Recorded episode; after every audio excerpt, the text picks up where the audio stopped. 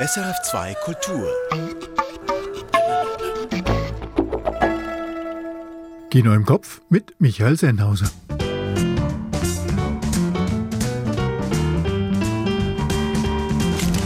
Ann Meyer stellt den fünffach Oscar-nominierten Film The Holdovers vor. Enno Reins erinnert an den verstorbenen Regisseur Norman Jewison. Brigitte Hering war an den Solothurner Filmtagen. Und George Wirsch hat mit Lisa Gehrig über ihren Prix Soleil-Gewinnerfilm Die Anhörung gesprochen. Dazu wie immer Kurztipps und Tonspur. Hua! Hier also jene fünf aktuellen Filme im Kinoangebot, die wir Ihnen besonders ans Herz legen möchten. The Holdovers von Alexander Payne. Ein einsamer Internatsschüler und ein verbitterter Lehrer raufen sich über die Weihnachtstage zusammen. Eine ungewöhnlich ungesüßte Schulfilmvariation mit Oscar-Chancen. The Holdovers von Alexander Payne. Mehr dazu folgt gleich. Die Anhörung von Lisa Gehrig.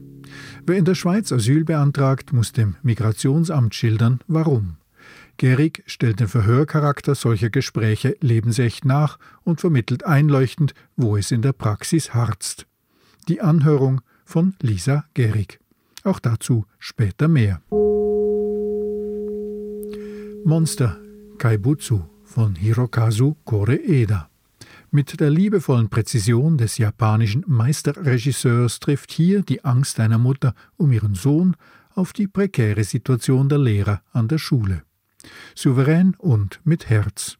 Monster von Hirokazu Koreeda. Poor Things von Yorgos Lantimos eine irrwitzige feministische Frankenstein-Fabel und ein kluges, surreal schönes Plädoyer für Bildung und Aufklärung. Poor Things von Yorgos Lanthimos. Jakobs Ross von Katalin Gödrösch. Die Verfilmung des Schweizer Romans setzt den fantastischen Sprachbildern realistische Filmbilder entgegen und trifft damit den modernen Kern der Geschichte. Jakobs Ross von Katalin Gödrösch.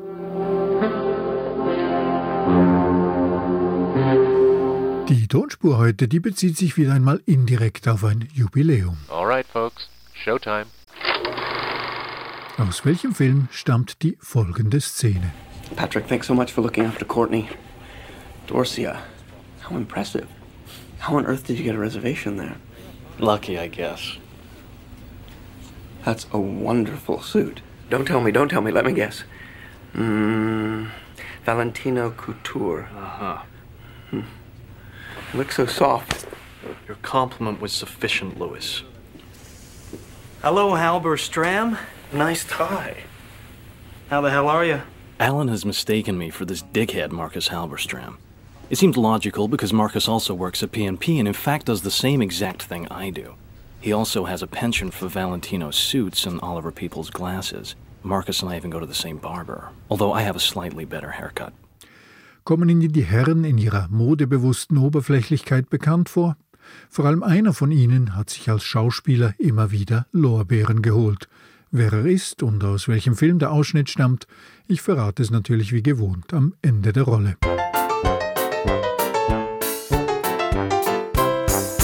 Über die Weihnachtsferien in der Schule bleiben müssen, das klingt nach einem Albtraum für jeden Schüler und jede Schülerin. Doch genau das passiert den Protagonisten des Films The Holdovers. Was wie eine Strafe beginnt, beschert ihnen aber ungewöhnliche Freundschaften. Der Wohlfühlfilm der Saison findet Ann Meyer.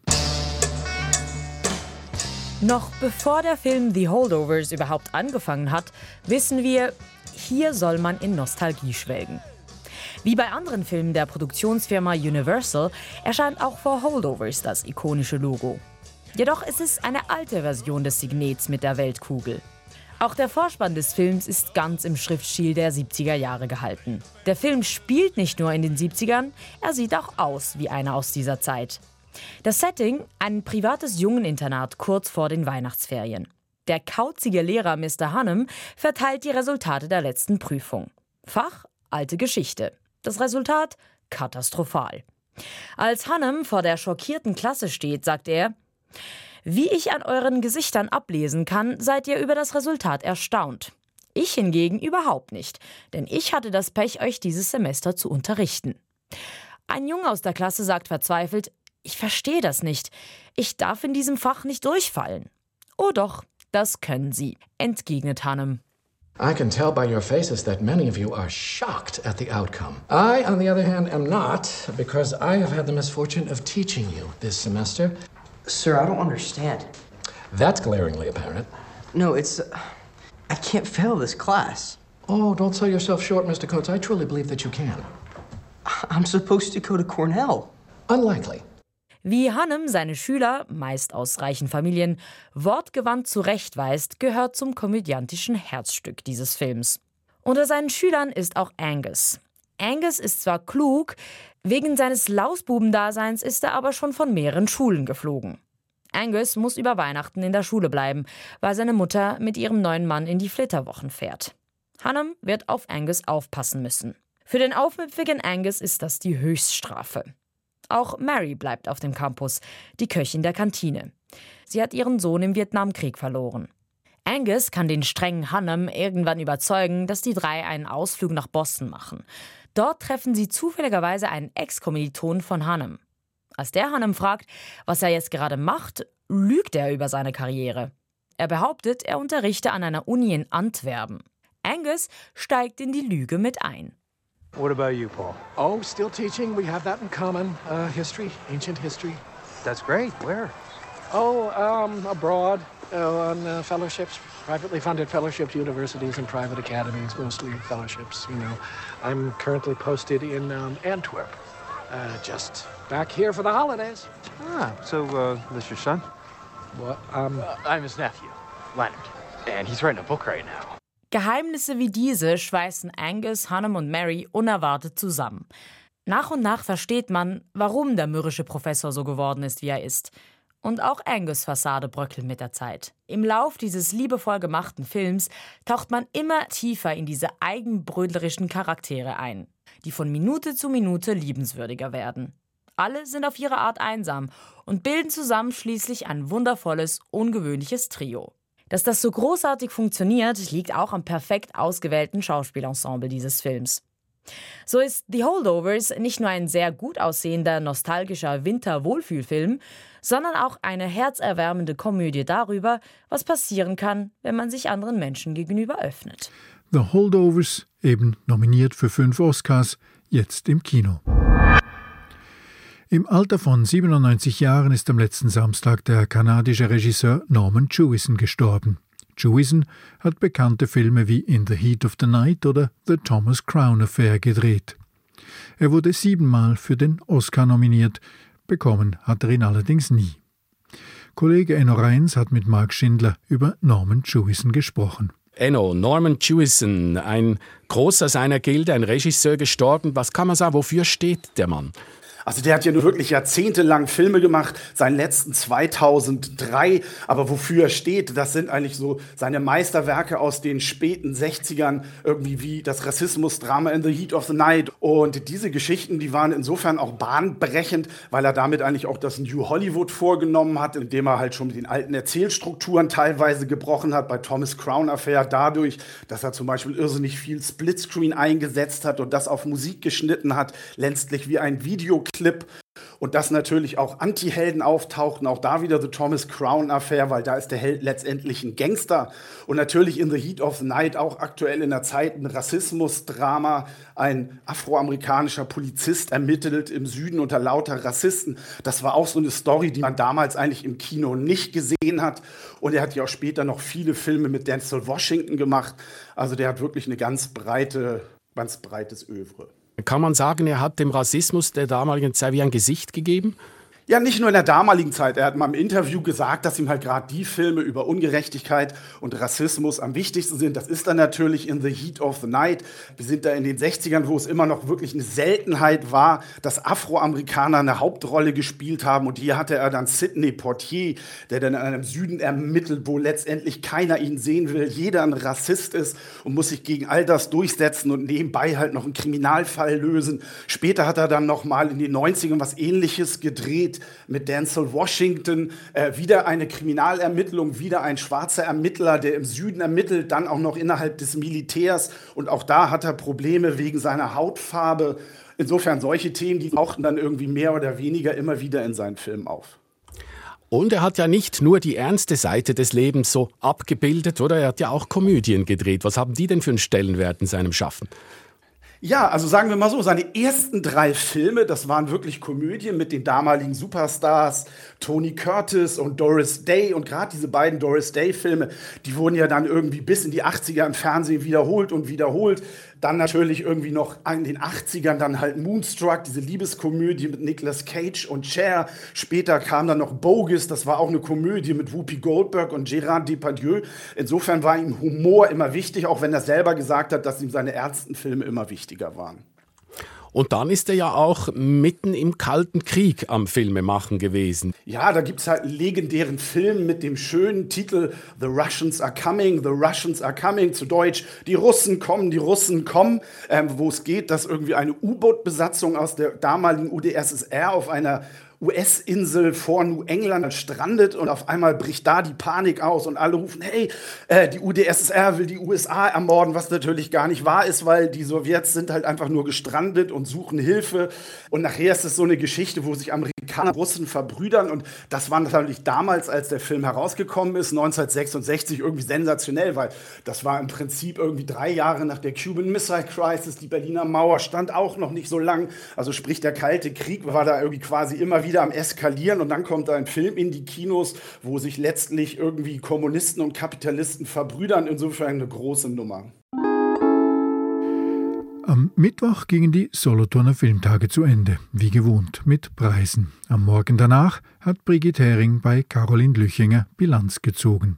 Die Anhörung heißt also der Gewinnerfilm. Brigitte Hering, was ist das für ein Film? Das ist ein Doc-Film, gedreht hat ihn Lisa Gehrig und das ist der erste Langfilm der 33-jährigen Filmemacherin. Die Protagonistinnen im Film, das sind vier abgewiesene Asylsuchende. In diesem Film, die Anhörung, sind die Befragungen nachgestellt, denen sich diese Leute im Lauf des Asylverfahrens unterziehen mussten. Und interessant ist jetzt dabei, dass eben die Protagonistinnen und Protagonisten echt sind. Also es sind wirklich vier Asylsuchende, deren ähm, Gesuch abgelehnt wurde und ihre Gegenüber sind auch aktive und ehemalige Mitarbeitende des Staatssekretariats für Migration. Das also eine kurze Zusammenfassung. Hat die Anhörung berechtigterweise gewonnen? Was findest du? Ja, finde ich schon. Es ist ein sehr toll gemachter Film. Dieser Einfall mit den Nachstellen der Szenen finde ich ganz großartig inszeniert und doch realistisch und einfühlsam. Die Jury, die sprach von einem Kammerspiel. Es hatte allerdings in der Kategorie auch andere sehr starke Filme, denen dieser Preis durchaus hätte verliehen werden können. Interessant ist, dass das Thema Migration in ganz vielen komplett unterschiedlichen Filmen und Ausprägungen und Geschichten präsent war. Nominiert war etwa auch Mehdi Sahebis starker Dokumentarfilm Prisoners of Fate, der begleitet afghanische und iranische Flüchtlinge ganz nah an ihrem Schweizer Alltag. Und auch der Publikumspreis hat, kann man salopp sagen, Migrationshintergrund. Und der heißt Echte Schweizer. Regie führte Luca Popadic. Brigitte, wie behandelt dieser Film jetzt das Thema Migration? Der ist quasi am anderen Ende der Fahnenstange angesiedelt als die Anhörung. Der Titel in Kombination mit dem Namen des Regisseurs erzählt eigentlich schon fast die ganze Geschichte. Es geht darum um Sekondos, um Doppelbürger, die nicht nur bestens integriert sind, sondern eben als echte Schweizer auch in der Armee sind und dort höhere Ränge bekleiden, also Offiziere sind.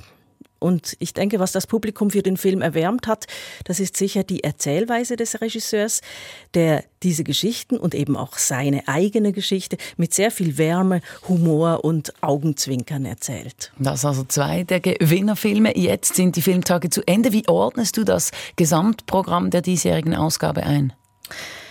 Auffallend ist, dass diese beiden Filme nicht stellvertretend fürs Gesamtprogramm stehen. Es sind beides Filme zum Thema Migration ähm, und es sind beides Dokumentarfilme. Sie kommen beide aus der Deutschschweiz. Das bildet die Vielfalt der Filmtage nicht ganz ab. Da gab es natürlich auch viele Filme aus der Romandie oder Filme, die im Ausland angesiedelt sind. Es gab sehr starke Spielfilme, wie etwa der Eröffnungsfilm Les Paradis de Diane oder den Spielfilm Bison von Pierre Monard, der soeben sechs Nominierungen für den Schweizer Filmpreis bekommen hat.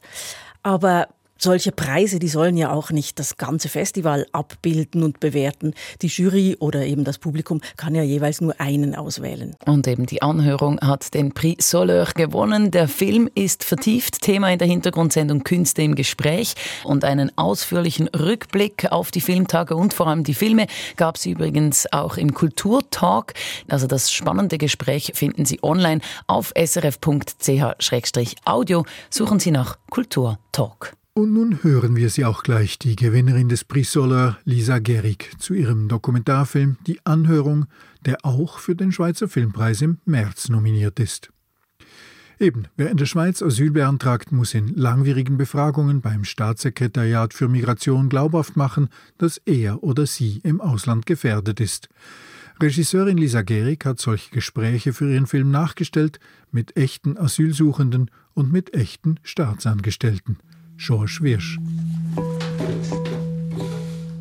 Der Schauplatz ein neutrales, helles Sitzungszimmer.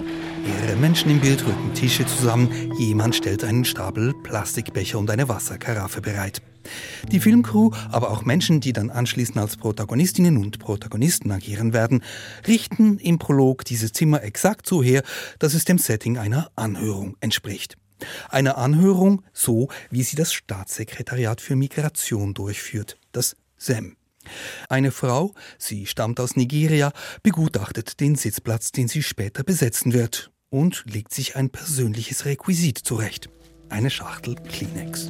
Es ist auch wirklich ein Papier zum Weinen. Dort weint man so viel, ja. Victoria weiß jetzt schon, dass sie weinen wird. Viel sogar. Sie hat bereits Asyl beantragt, in echt. Sie kennt die Situation und hat sich für den Film bereit erklärt, vor laufenden Kameras nochmals an einer solchen Anhörung teilzunehmen. Diesmal allerdings akribisch nachgestellt, denn authentische Anhörungen werden niemals für die Öffentlichkeit bestimmt. Für diesen Film wurden insgesamt vier solcher Anhörungen neu aufgegleist, wobei alle Menschen, ob Befragte oder Befragende, vor der Kamera als sich selbst auftreten, mit ihren eigenen Geschichten und sich dabei so verhalten, wie sie das auch im Ernstfall tun würden. Die erste Anhörung geht los, die Kameras laufen und der Gesprächsleiter des SEM erklärt der verhörten Person ihre Rechte und ihre Pflichten. Dann ist es so, dass im Asylverfahren verschiedene Rechte und Pflichten gelten. Mal gilt für sie die Mitwirkungspflicht. Das heißt, es ist, das heißt, äh, sie müssen eben beim Verfahren mitwirken. Das heißt im Wesentlichen heute Fragen beantworten und dann auch Dokumente vorlegen. Dann unterliegen sie der Wahrheitspflicht. Vous avez une obligation de dire la vérité. Alles so, wie das in echt vor sich gehen würde, sogar gedolmetscht. Gegenseitige Absprachen zwischen den interagierenden Personen gab es vor den Filmaufnahmen absolut keine betont Regisseurin Lisa Gehrig im Gespräch. Wir haben beim Dreh keine Inhalte vorbesprochen mit den Protagonistinnen. Wir haben lediglich das Setting eingerichtet, so dass es authentisch äh, stattfinden kann wie eine echte Asylanhörung beim SEM. Es war aber nichts gescriptet oder so. Und eindrücklich für mich und auch überraschend war, wie schnell die Kamera zur Nebensache wurde. Also das ganze Setting ringsum wurde vergessen, weil alle Beteiligten so konzentriert eingetaucht sind in diese Anhörungssituation. Lisa Gehrig hat aufwendig darauf hingearbeitet, dass alle Menschen vor der Kamera möglichst unvoreingenommen und unvorbereitet in die Situation eintauchen. Sie selbst hingegen als Filmemacherin hat einiges an Vorarbeit geleistet. Also ich habe mich äh, sehr lange auf diesen Dreh vorbereitet und extrem viele Recherchegespräche geführt mit Traumatherapeutinnen, mit ähm, Migrationsforscherinnen, einfach also sehr breit, um überhaupt mich zu trauen, diesen Film zu machen. Und selbstverständlich habe ich von Anfang an mit den Protagonistinnen vorbesprochen, ob es Dinge gibt, die keinesfalls angesprochen werden sollen. Und sie wussten auch, dass sie im Nachhinein noch Aussagen rausschneiden können, wenn sie das wollen. Auch war ich im Kontakt mit der Anwältin von drei Protagonistinnen, äh, um, ja, um mögliche Fehler zu vermeiden, dass, weil diese Aussagen auch heikel sein können, wenn sie an die Öffentlichkeit gelangen. Stichwort heikel. Es werden intimste Details der Gesuchstellenden angesprochen.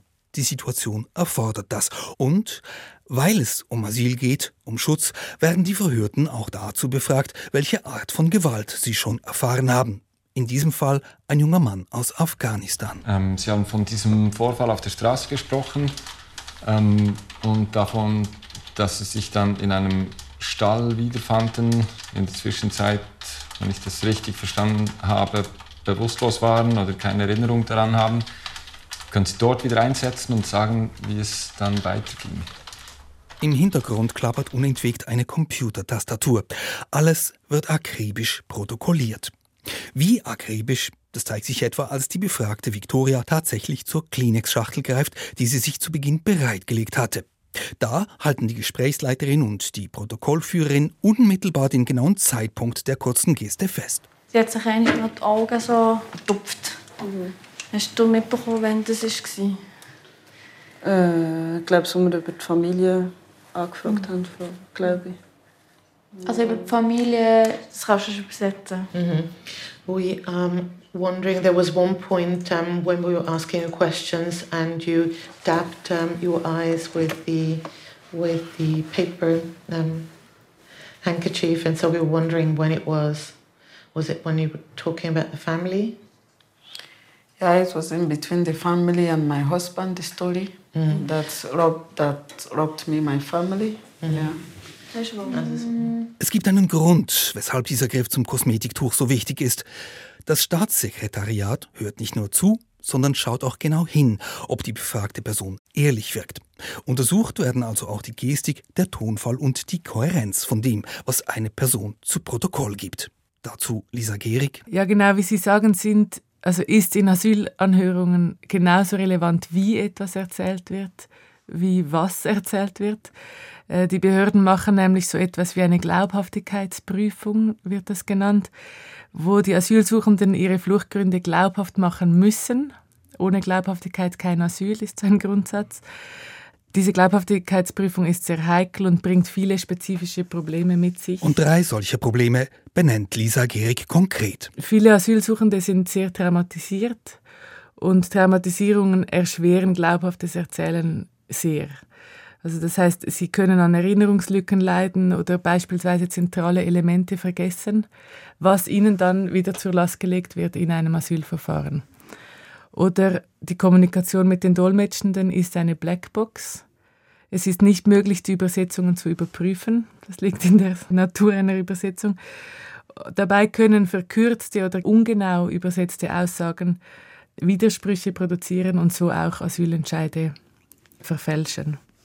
Oder ein dritter Punkt ist auch, dass ein Aussageverhalten immer vom Bildungsstand, von persönlichen Erzählgewohnheiten oder vom sozialen Hintergrund abhängt und in meiner Recherche habe ich erfahren, dass diesem Fakt oft zu wenig Rechnung getragen wird bei den Asylanhörungen und diese Anforderungen an die Erzählungen auch sehr eurozentrisch sind. Die Frage ist somit berechtigt, ob das SEM die Asylsuchenden mit den richtigen Analysemitteln anhört. Und eine weitere Frage ist, ob das SEM die verhörten Personen denn auch genügend darüber aufklärt, dass sie sich in einem geschützten Raum befinden. Das ist sicher oft der Fall. Also das ähm, fehlende Vertrauen in Behörden, weil viele asylsuchende Personen haben bis zu diesem Punkt hin, wo sie in dieser Asylanhörung sitzen, schlechte Erfahrungen gemacht mit Behörden. Das Vertrauen fehlt gänzlich und das ist aber eine wichtige Grundlage, um so ein Gespräch meistern zu können, um so eine Anhörung meistern zu können. Ich würde deshalb sagen, viele Asylsuchende fühlen sich in diesem Setting nicht sicher und sind deshalb auch nicht fähig, die Aussagen zu machen, die sie machen müssen, um einen fairen Asylentscheid erhalten zu können. Da schwingt natürlich Kritik mit. Einer der Befragten etwa, er stammt aus Kamerun, erzählt in einer ebenfalls mitgefilmten Kaffeepause von einer echten Anhörung, die er erlebt hat. Dort hätte man die exakte Anzahl beteiligter Personen von ihm wissen wollen, als er von einem Angriff erzählte. Aber ich wurde zum Beispiel gefragt, wie viele Leute? Ich habe gesagt, ungefähr zehn. Nein, nein, wir wollen eine Zahl. Wie, was kann ich sagen? Nachher wurdest du, äh, also warst du im Gefängnis, wurdest du angeschossen. Und ja, aber wie viele, du, du warst am Bluten, aber ja, wie viele, das, das, das, ungefähr zehn, aber ja, genau. Und dann weißt du nicht mehr. Der Film Die Anhörung gibt Einblicke in eine heikle Praxis, die sonst in verschlossenen Räumen stattfindet. Allein das ist wertvoll. Und wie eben wird im Film auch unmissverständlich Kritik am System laut. Konkret an der Art und Weise, wie das Staatssekretariat für Migration diese Befragungen durchführt. Doch direkt unterschreiben will Lisa Gehrig diese Kritik nicht. Es ist nicht meine Absicht, Verbesserungsvorschläge für die Asylanhörungen zu machen. Ich glaube, dass Sam weiß selbst, wie es sich verbessern könnte, wenn es denn wollte. Die Kritik zum Beispiel von erfahrenen Rechtsberatungsstellen liegt seit Jahren auf dem Tisch. Ich habe mich damit natürlich auch in der Recherche ausführlich beschäftigt. Ich möchte mit dem Film Fragen aufwerfen, die durch Spannungsfelder, wie Sie sie auch beschreiben, entstehen. Also die Befragerinnen sind verständnisvoll und trotzdem ist es eigentlich ein Verhör. Auch für das Kinopublikum sind solche Spannungsfelder ergiebiger, als es allfällige Belehrungen gewesen wären. Und so wie der Film nun herausgekommen ist, folgt man den Befragten und ihren Lebensgeschichten aufgewühlt. Und man ertappt sich auch dabei, dass man den Staatsangestellten sehr, sehr genau auf die Finger schaut. Und die, so sieht man, machen ihre Arbeit so sorgfältig wie möglich. Eine solche Anhörung ist für die Hörten, ja, unangenehm, aber nicht unnötig als Plackerei gedacht, sondern als eine Chance, Asyl zu erhalten. Und längst nicht jede schutzsuchende Person hat überhaupt die Möglichkeit, einen Asylantrag zu stellen, sagt Lisa Gehrig. Das Recht auf Asyl überhaupt nur zu beantragen, wird vielen Schutzsuchenden verwehrt heute. Äh, insofern schauen wir, wenn wir die Asylanhörung anschauen, auf eine mittlerweile verteidigungswerte Sache, dieses Kernstück eines fairen Asylsystems. Und ich hoffe oder ich glaube, dass mein Film keine moralischen Urteile fällt, aber in einer Zeit, wo Geflüchtete medial vor allem als bedrohliche Masse wahrgenommen werden, kann ein Film, der die Menschen zeigt, vielleicht bereits etwas auslösen. Das gelingt der Regisseurin. Mit Fingerspitzengefühl zeigt sie Menschen auf Augenhöhe. Nie voyeuristisch, nie anklagend, aber zu Recht vertrauend darauf, dass das Publikum beide Seiten des Verhandlungstisches versteht und dass es sich so seine eigene Meinung bilden kann. Der Beitrag von George Wirsch. Lisa Gerigs Dokumentarfilm Die Anhörung läuft jetzt in den Kinos der Deutschschweiz. Und die Tonspur? Da hörten wir den American Psycho Patrick Bateman im Film von Mary Herron aus dem Jahr 2000. Das Buch von Brett Easton Ellis schilderte die Exzesse der Yuppies der Wall Street Investmentfirma Pierce Pierce, vor allem jene des titelgebenden American Psycho Patrick Bateman, der in seiner Suche nach Anerkennung zum Serienmörder wird. In der gehörten Schlüsselszene komplimentieren sich die Herren im Sitzungszimmer zu ihren Anzügen, Restaurantreservationen, Frisuren und schließlich zur Exklusivität ihrer jeweiligen Visitenkarten. Patrick, thanks so much for looking after Courtney. Dorcia, how impressive. How on earth did you get a reservation there? Lucky, I guess. That's a wonderful suit. Don't tell me, don't tell me, let me guess. Mm, Valentino Couture. Uh-huh. Hmm. Looks so soft. Your compliment was sufficient, Lewis. Hello, Halberstram. Nice tie. How the hell are you? Alan has mistaken me for this dickhead Marcus Halberstram. It seems logical because Marcus also works at PNP and in fact does the same exact thing I do. He also has a penchant for Valentino's suits and Oliver People's glasses. Marcus and I even go to the same barber, although I have a slightly better haircut. Schauspieler Christian Bale, der den seelenlosen Patrick Bateman so perfekt und gruselig verkörperte, hat davor und danach noch viele unvergessliche Darstellungen gegeben, etwa in The Machinist oder auch als Batman. Am 30. Januar feiert Christian Bale seinen 50. Geburtstag. Das war Kino im Kopf. Ich bin Michael Sennhauser. Die fünf Unverpassbaren der Woche, die finden Sie auch jeden Donnerstag schriftlich auf sennhausersfilmblog.ch. Und Kino im Kopf, das gibt's wieder in einer Woche. Danke und auf Wiederhören.